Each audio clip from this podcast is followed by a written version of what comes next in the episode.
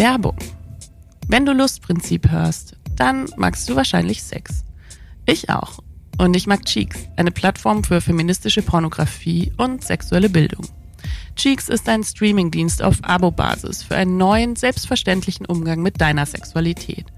In der Cheeks Academy kannst du in regelmäßigen Live-Workshops direkt von SexpertInnen lernen, wie du mit deiner Lust und Intimität noch besser umgehen kannst. Außerdem hast du bei Cheeks unbegrenzten Zugang zu garantiert fair produzierter feministischer Pornografie. Das alles bekommst du ab 9,90 Euro im Monat, wenn du dich für ein Jahresabo entscheidest, also für 118 Euro im Jahr oder für 14,90 in der monatlich kündbaren Version. Klingt es gut? Dann habe ich da was für dich. Mit dem Code LUST7, LVST 7 als Zahl, kannst du das Cheeks Jahresabo heute als Neukundin ganz unverbindlich 14 Tage lang kostenlos testen und jederzeit während oder nach der Probezeit kündigen. Geh dafür jetzt auf getcheeks.com, das ist G-E-T-C-H-E-E-X.com mit dem Code LUST7.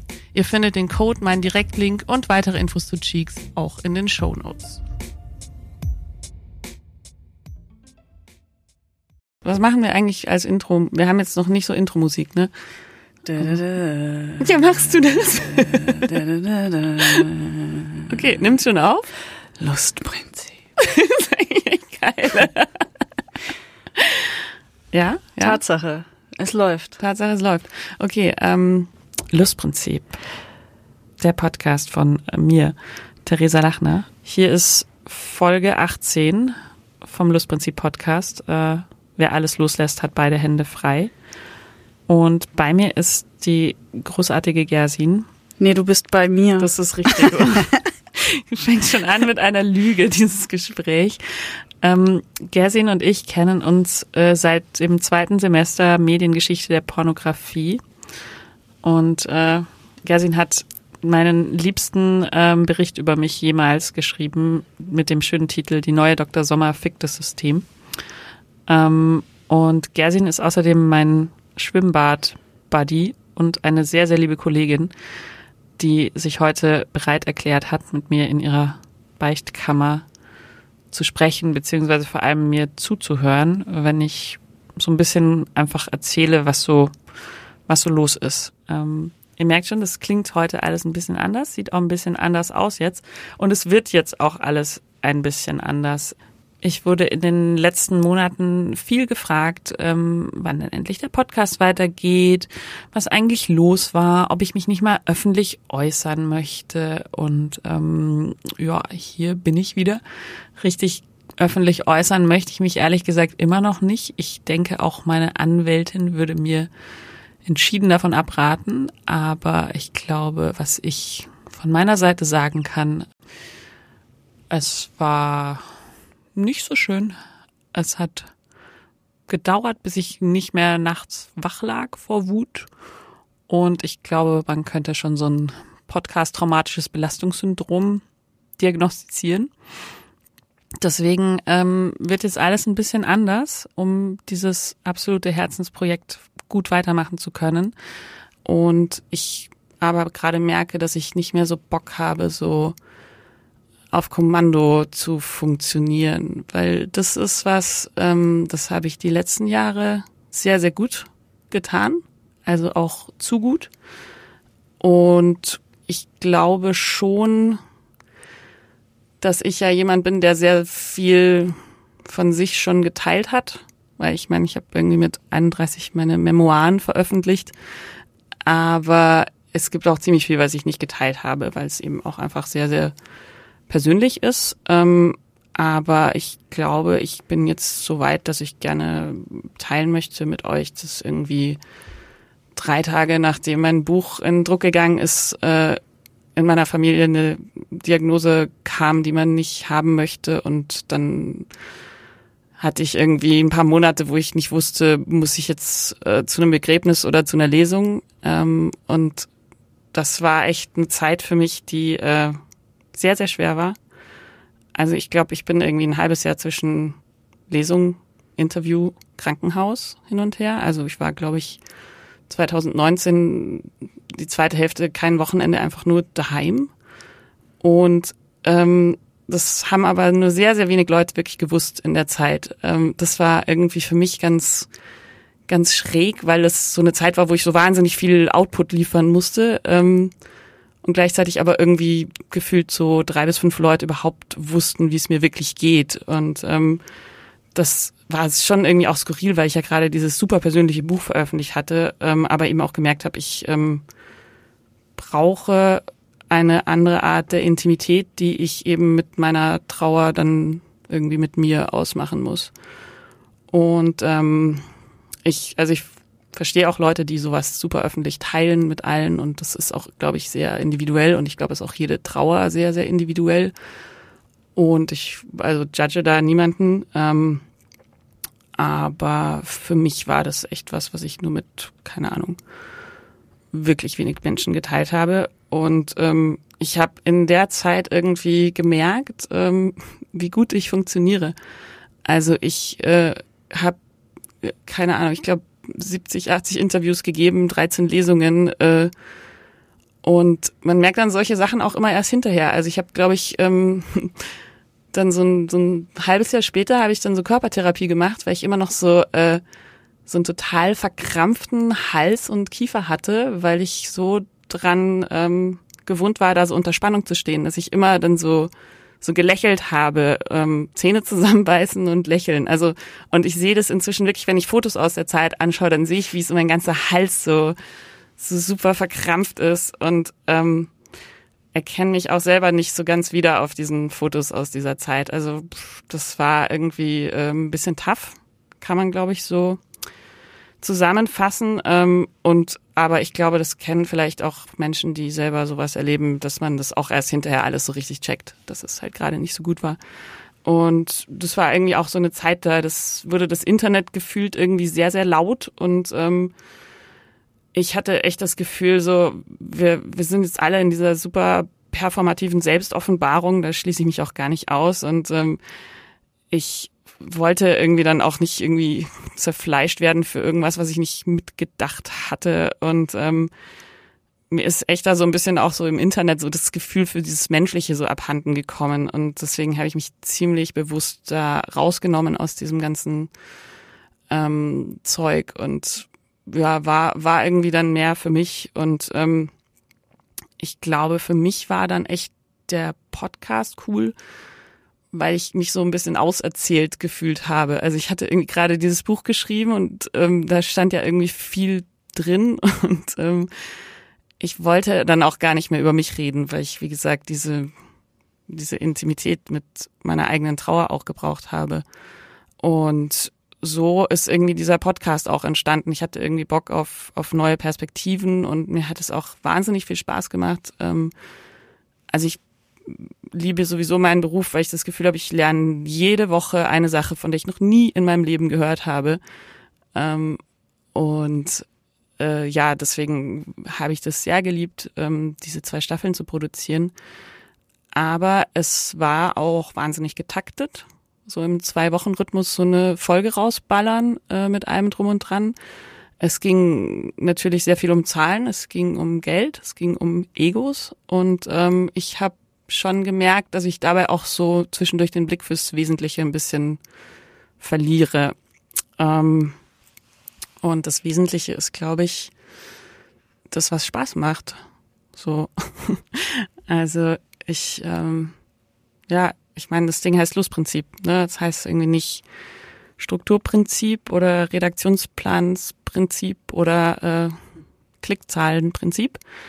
Ähm, und das ist auch so ein bisschen, also ich mag das oft selber nicht so gerne an mir, dass, dass ich so äh, wenig Lust auf so Pläne und Zahlen und Statistiken habe, aber ähm, ich bin einfach schlecht in so Taktungen. Ähm, also diese ganzen, ihr kennt ja diese Social Media Posts, so heute ist Tag des Penis und zehn Dinge, die ihr noch nicht wusstet. Und ich habe Kolleginnen, die das sehr, sehr gut machen. Shoutout an euch, aber ich, ähm, äh, ich mag das irgendwie nicht so gerne machen.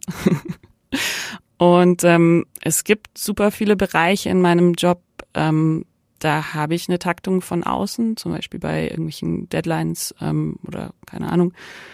Aber im Moment merke ich so richtig, ähm, ich kann mir nicht selber auch noch äh, Taktungen und Deadlines auferlegen. Also ähm, deswegen äh, wird in diesem Podcast einiges ein bisschen anders. Ähm, ich will nämlich, dass es wieder ein Herzensprojekt sein kann, einfach und kein, ich muss jetzt Sachen durcharbeiten.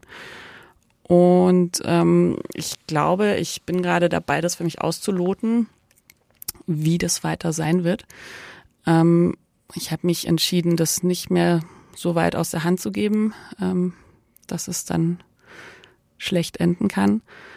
Und ähm, das bedeutet halt auch, dass es wahrscheinlich äh, seltener und weniger strukturiert Folgen gibt. Ähm, vielleicht bedeutet es auch, dass sie nicht ganz so geil klingen wie heute, wo die gute Gersin hier an den Knöpfchen dreht für mich. Ähm, und vielleicht werden die Folgen in Zukunft auch ein bisschen weniger geil geskriptet und geplant. Ähm, und ich denke schon, also ich habe wirklich, ich hatte schon den kompletten Redaktionsplan für die neue Staffel. Ich hatte schon alle Bücher, alle Gäste, mit denen ich reden wollte, alle coolen Leute. Und dachte dann so, ich, ich kann, kann gerade nicht. einfach beschlossen, so vielleicht, ähm, vielleicht auch einfach mal genug. Äh, danke für die Offenheit. ja. ja, was machst du denn jetzt zur Zeit? Ähm, ich habe gerade ein sehr, sehr cooles Projekt fertiggestellt, an dem auch eine sehr, sehr coole Gersin mitgearbeitet hat. Was ich? Ach so, ah. nämlich die Schrift X, ein Kundinnenmagazin äh, von Beate Use, das ich als Chefredakteurin entwickeln durfte. Ähm, Gersin hat einen sehr, sehr coolen Artikel geschrieben. Ähm, Sextipps von Omas. Ich komme hier so unverhofft und völlig unvorbereitet. Ich dachte, ich drehe nur die Knöpfe und jetzt, äh, jetzt überschüttest du mich hier mit Komplimenten. Aber Tatsache, Schrift X, mega gutes und schönes, äh, schöne Umsetzung und gutes äh, Projekt. Das hat voll Spaß gemacht, irgendwie auch so, auch so Chef zu sein. Ich glaube, ich, ich chefe ganz gerne. Ähm, ihr könnt euch das auch runterladen unter freiheitfürdieliebe.de. Ähm, genau, das haben wir gemacht. Außerdem arbeite ich als systemische Sexualberaterin äh, mit Klientinnen im Einzelsetting, ähm, vor allem online im Moment. Ähm, ich berate auch Unternehmen, die irgendwie ihre sexpositiven Ideen cooler umsetzen wollen. Ähm, was mache ich noch? Ich ähm, gebe Workshops und Fortbildungen gemeinsam mit äh, Dr. Melanie Büttner zum Thema sexualisierte Gewalt in Paarbeziehungen. Ähm, ich schreibe nach wie vor äh, Kolumnen, Texte, Fachartikel, ähm, halte demnächst eine Keynote zum Thema Sex und Digitalisierung und wie die Dating-Apps uns alle zerstören werden oder vielleicht auch nicht. Ähm, außerdem arbeite ich mit als Script Consultant an einem Drehbuch ähm, von einem Buch, das ich irgendwie ganz gut kenne. Evil Laughter. ähm, und ich äh, schreibe gerade ein bisschen schon an meinem zweiten Buch, ähm, zu dem ich auch noch nicht so viel sagen kann, weil wir uns noch in der romantischen Anfangsphase befinden. Ähm, aber es wird ein Roman und es wird auch ein bisschen evil. Und ähm, genau, da habe ich gerade irgendwie ziemlich Bock drauf, auch mich so mich so einzuigeln mit so einem Buch und da rumzuhirnen. Und ähm, das ist jetzt auch, wenn ich, ich manchmal schreibe ich mir das so auf, was ich eigentlich alles mache und dann ähm, wundert es mich immer selber nicht, warum ich eigentlich seit Dezember auf meiner To-Do-Liste stehen habe, dass ich mal meine Webseite überarbeiten sollte. Und ähm, ich glaube, seit anderthalb Jahren versuche ich irgendwie meine Fenster zu putzen. Aber ich bin auch an so einem Punkt, wo ich mir denke, wenn es wenn es im ersten Lockdown nicht passiert ist, dann macht man es vielleicht auch einfach nie wieder. Ähm, und vielleicht ist es okay. Welche Fenster? Die ja. Fenster von der Website, die alle offen sind? ja, genau. Ah, ich weiß schon, was du meinst. Die, die Tabs in meinem Gehirn. Ähm, und Gersin, äh, du hast neulich was gesagt, da habe ich oft dran gedacht, ehrlich gesagt. Ähm, wir waren schwimmen, wie wir das so oft tun. ähm, ich habe irgendwie zu dir so gesagt, wir haben, also wir haben dieses Beate-Projekt zusammen gemacht. Ich meinte danach, ich bin gerade so richtig faul. Und dann hast du gesagt, nee, du ruhst dich aus. Ja, ist ein Unterschied. Es ist Man kann ja, also faul ist, wenn du wenig tust, aber du hast viel getan und da muss man auch mal ausatmen danach. Ja, ja, und ich habe wirklich dann, also mir haben das dann noch fünf andere Leute gesagt. Manchmal muss man das ja ein paar Mal um die Ohren gehauen bekommen, bis es dann so sackt. Und dann habe ich mir erst irgendwie auch erlaubt, äh, mich auszuruhen. Also das war, war ein bisschen komisch. Und dann eben auch da gemerkt, wie wenig ich das eigentlich sonst oft mache. Weil ich dann immer, also wenn man, ich finde, wenn man so viele verschiedene Sachen macht, ich meine, du kennst es ja auch, dann ist es echt so ein bisschen ADHS-mäßig, so, oh, ah, das muss ich noch, oh, hier Dings.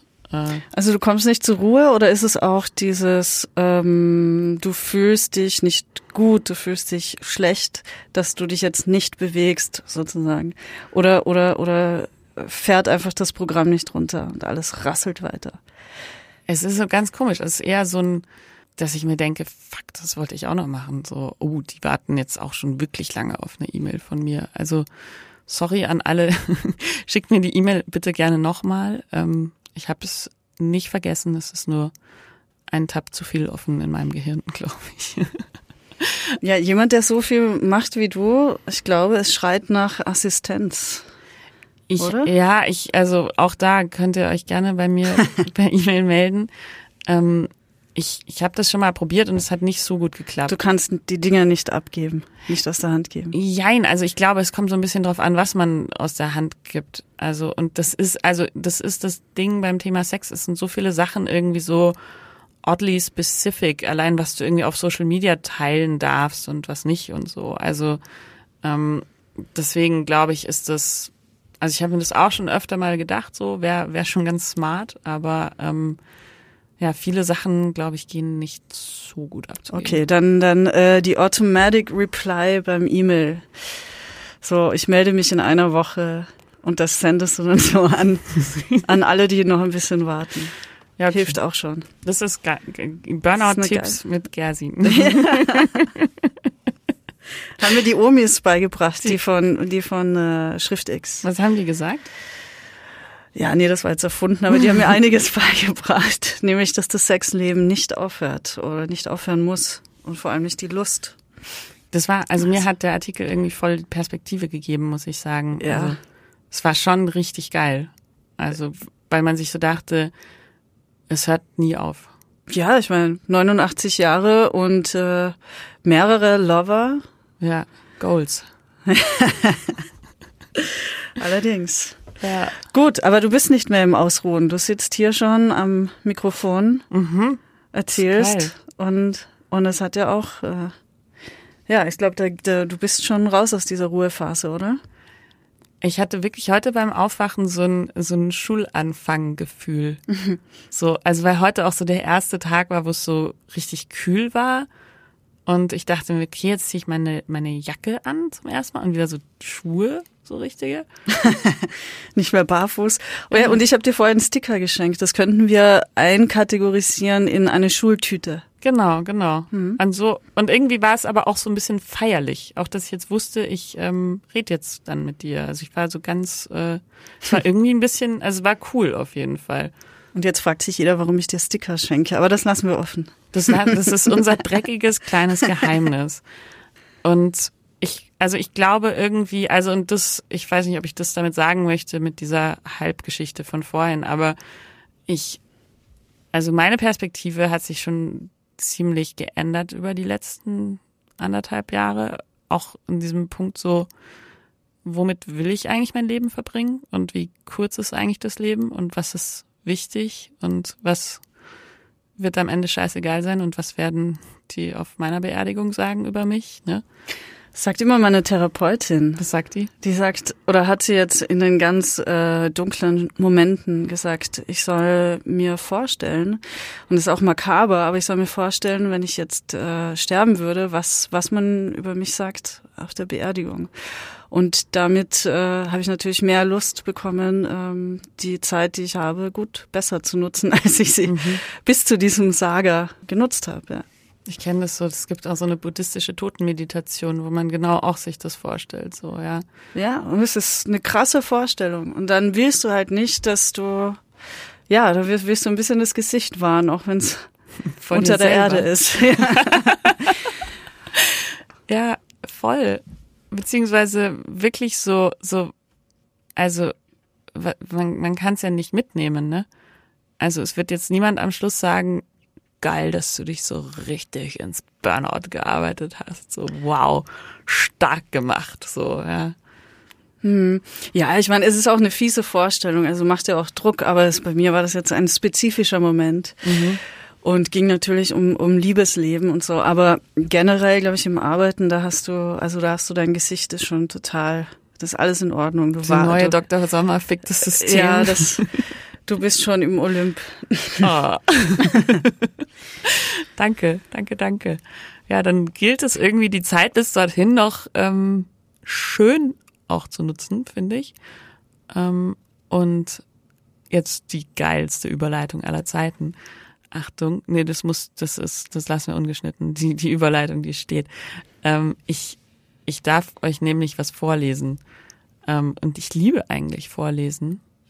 Ähm, ist aber eine krasse Stelle, die ich gleich vorlese. Ähm, es ist irgendwie auch ganz cool. Also auch das ist sowas, was irgendwie so ein bisschen komisch passiert. Ähm, ich lese ziemlich viel, glaube ich. Also schon so zwei, drei Bücher in der Woche. Ähm, ich bin auch eine gelernte Literaturwissenschaftlerin, also ähm, finde es einfach ziemlich gut. Ich darf euch heute ein Buch vorstellen in Kooperation mit dem Hoffmann und Kampe Verlag aus dem Inprint Atlantik und zwar Hitze von Raven Leilani. Ähm, der Teaser sagt, eine Frau, ihr Lebenshunger, ihre Wut. Und er spricht mich schon ganz schön an, also ist bei mhm. dir? Welche Musik möchtest du, dass ich, äh, die ich unterlege? Also welche Stimmung? Schon so ein bisschen so, so ein Grollen, oder? So. Okay. Krieg ich hin. Geil. Geil, richtig geil. Ähm, genau, dieses Buch, ähm, ich glaube, es erscheint eben auch Anfang September, so wie diese Folge. Und ihr könnt es euch dann kaufen. Und das sage ich nicht nur, weil ich ähm, bezahlt werde, es euch zu sagen, sondern weil ich es ein krass gutes Buch fand. Ähm, das handelt von Idi, die ist 23, äh, arbeitet im Verlag als äh, Lektoratsassistenz. Das ist auch tatsächlich ein Job, den ich auch mal gemacht habe. Deswegen äh, kann ich viel davon irgendwie so ein bisschen nachfühlen. Ähm, und Edie beginnt eine Affäre mit einem Mann, der doppelt so alt ist wie sie und weiß, nämlich mit Eric. Und ich könnte euch jetzt hier so eine äh, so eine Review liefern, wie man das irgendwie so macht, so oh, die oszillierende Sprache, irgendwie so ein Scheiß. Aber ich komme ja aus dem Journalismus und da sagt man Show don't tell. Und deswegen würde ich euch gerne jetzt einfach eine Stelle vorlesen, damit ihr einfach selber fühlt, was das für eine Sprache ist. Ähm, wir sind äh, auf Seite 46. Ähm, zwischen Edie und Eric geht es jetzt seit ein paar Wochen so hin und her, aber es ist noch nicht wirklich was passiert. Ähm, aber heute wird's passieren und sie sind jetzt zusammen in einem Club.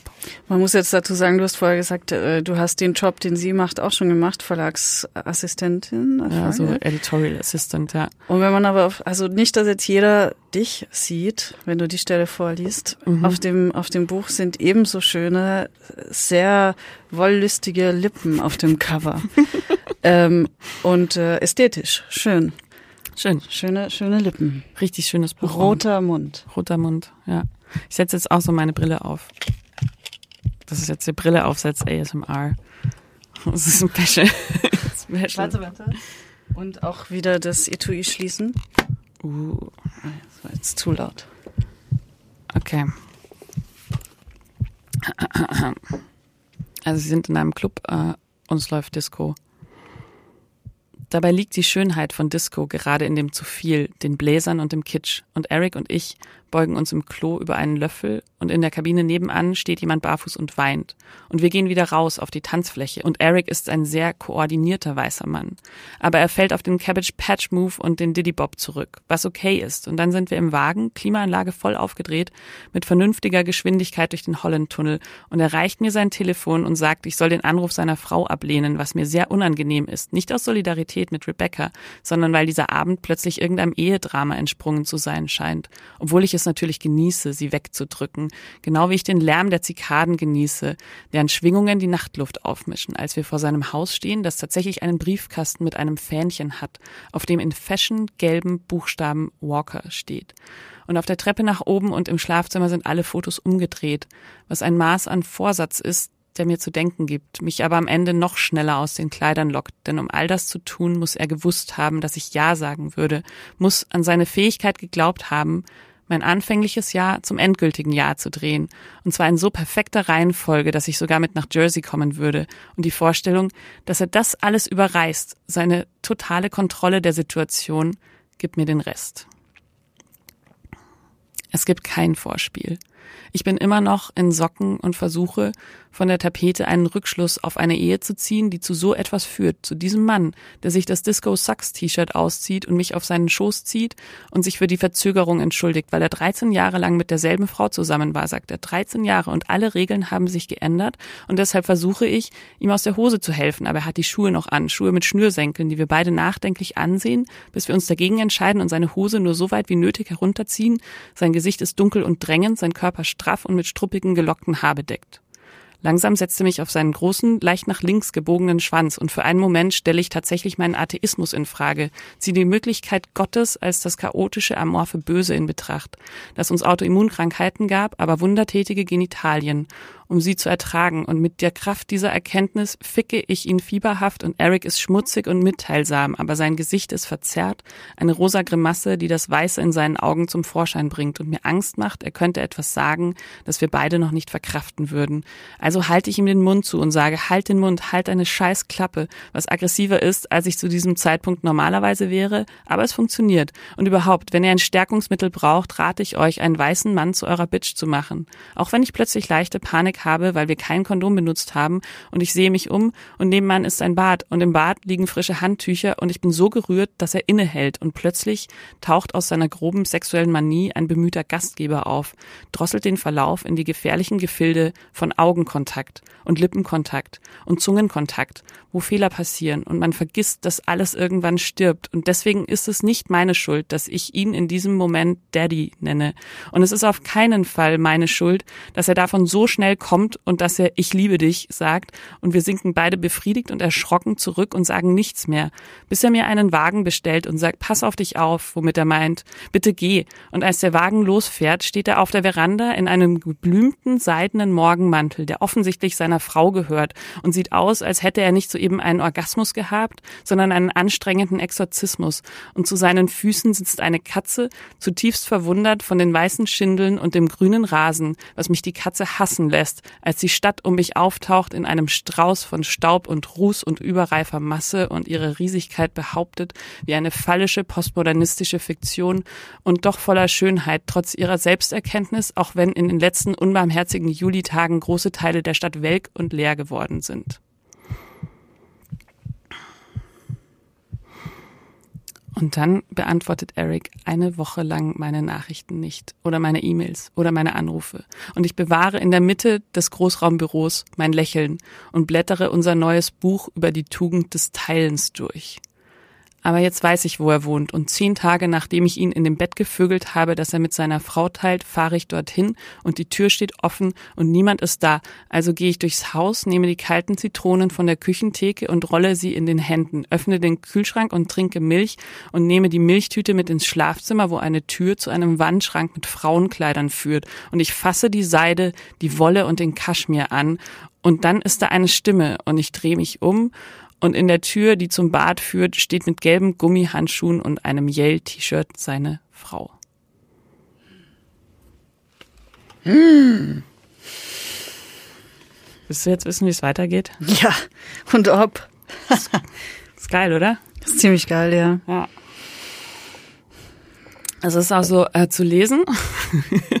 Man merkt es, also das sind, ähm, das waren jetzt drei Sätze über vier Seiten, glaube ich. Ja, anständiges Tempo auch. Ja, aber das, also ich finde, wenn du das ähm, liest, also vor allem wenn du es laut liest, ähm, hörst du auch wirklich wie so eine Anfang 20-Jährige redet, so ein bisschen. Also ich glaube, die reden noch wirklich, Entschuldigung, wenn ich jetzt hier jemanden diskriminiere, aber so dieses, dieses ganz schnelle, dieses super atemlose, dieses, und dann habe ich das gemacht und dann passiert das und dann da, da, da, da, mit so einer Wut und so einer aber sie ist auf jeden Fall wortgewandt. Also ja, voll. Beschreibungen, also das in der Geschwindigkeit. Ja, genau das. Respekt. Ist, dieses Buch, das, das ballert so raus hm. und es fickt einen so her in the best way possible.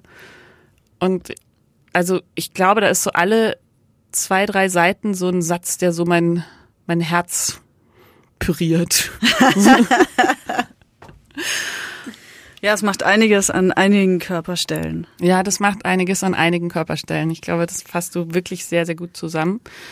Ähm, und ja, also ich habe wirklich sehr lange kein Buch so gefühlt in ihrer Wut, ihrer Atemlosigkeit, also dass ich wirklich mich der Figur sehr, sehr nahe gefühlt habe. Und ähm, das ist so ein bisschen auch das, was, finde ich, ein gutes Buch macht mit einem oder zumindest mit mir. Oder für mich ist es, glaube ich, der Grund, warum ich lese, weil ich ähm, in den Köpfen von Leuten sein kann, die ich gar nicht kenne.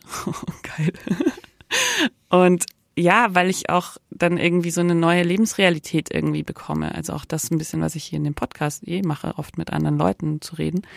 Ähm, das geben mir auch Bücher und ähm, ich, ich habe mich Idi irgendwie sehr nahe gefühlt. Ähm, auch, ja, klar, weil wir denselben Job gemacht haben, aber natürlich eben auch nicht so nah, weil ich ja nicht schwarz bin und ganz viele Dinge, die sie halt beschreibt, auch gar nicht nachvollziehen kann. Und das habe ich dann wieder doch auch gemerkt, dass ich natürlich sehr, sehr privilegiert bin, dass ich diese Dinge nicht, nicht erlebt habe und nicht wissen muss und jetzt aber wissen darf und das gemeinsam mit Idi auch lernen darf. Und ähm, danke dafür an den Hoffmann und Kampe Verlag für die Unterstützung zu dieser Podcast-Folge. Ähm, lest alle Hitze von Raven Leilani. Und ähm, ja, das glaube ich, äh, gibt für heute zu sagen. Möchtest du noch was sagen? Ich dachte, du liest noch weiter vor. Schade. Das ist ganz, ich, ich, ich lese echt, also das habe ich auch wirklich gemerkt. Ich hatte jetzt äh, vor kurzem meine erste Lesung wieder seit Rona.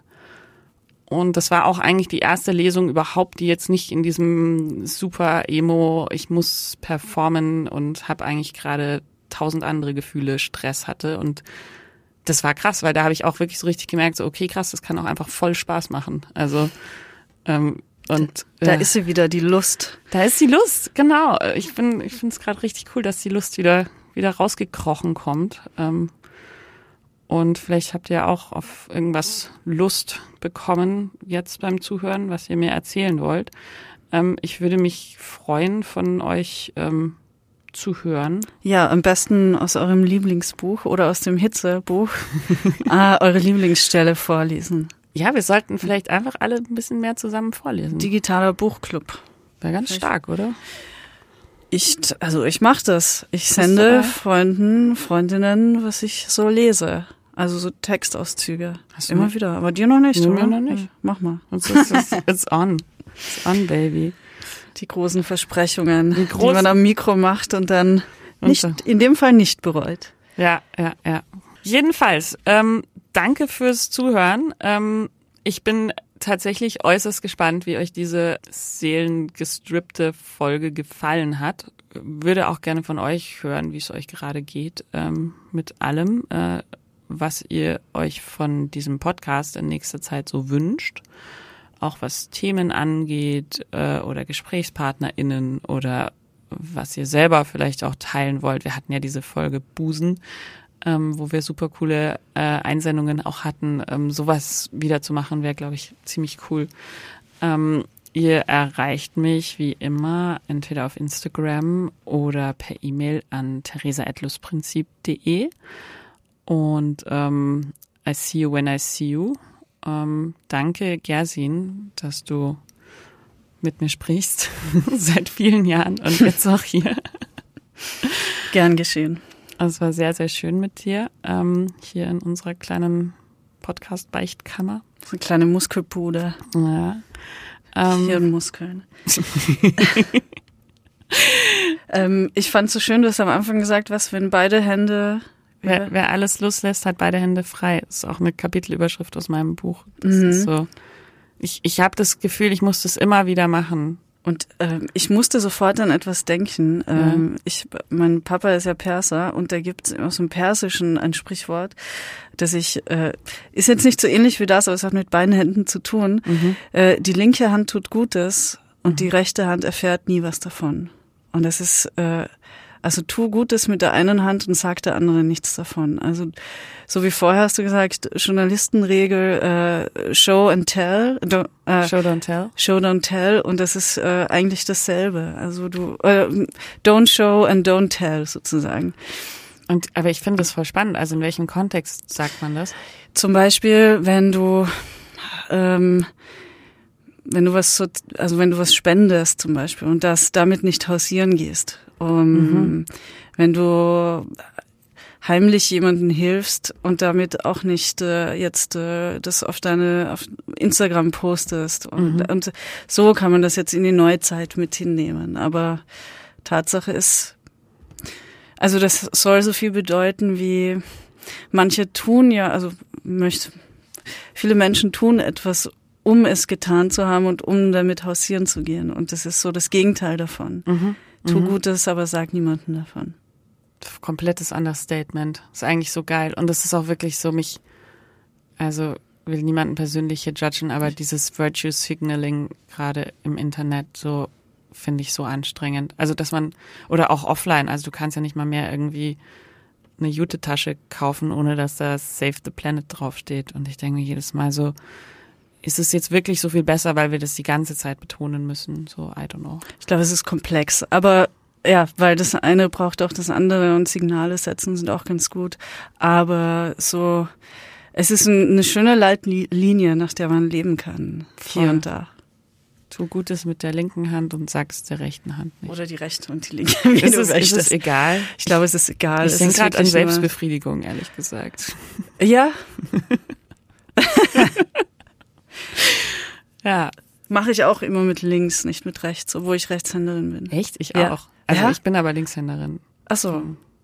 Also bei dir, aber interessant. und so auch die, die Befriedigung von anderen kann ich nur mit der linken Hand besser, obwohl es nicht mal eine starke Hand ist. Ich bin aber auch nicht, also ganz sicher nicht äh, irgendwie um, also anders geschult worden und wäre eigentlich Linkshänderin.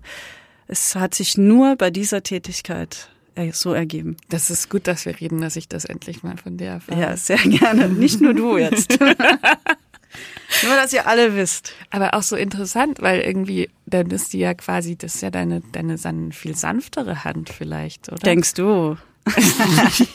Na gut, ich glaube, deine sanfte Stimme muss jetzt hier äh, das Ganze It's a rap. It's a rap. beenden. Danke, Gersin, ähm, auch für gerade noch diese ähm, guten Informationen zum Schluss das ist immer schön. Am Schluss kommen dann die werden die wichtigen Dinge noch besprochen. Ich habe mal gelernt, man muss, man muss immer ein Restaurant verlassen und am Ende noch irgendwie auffallen.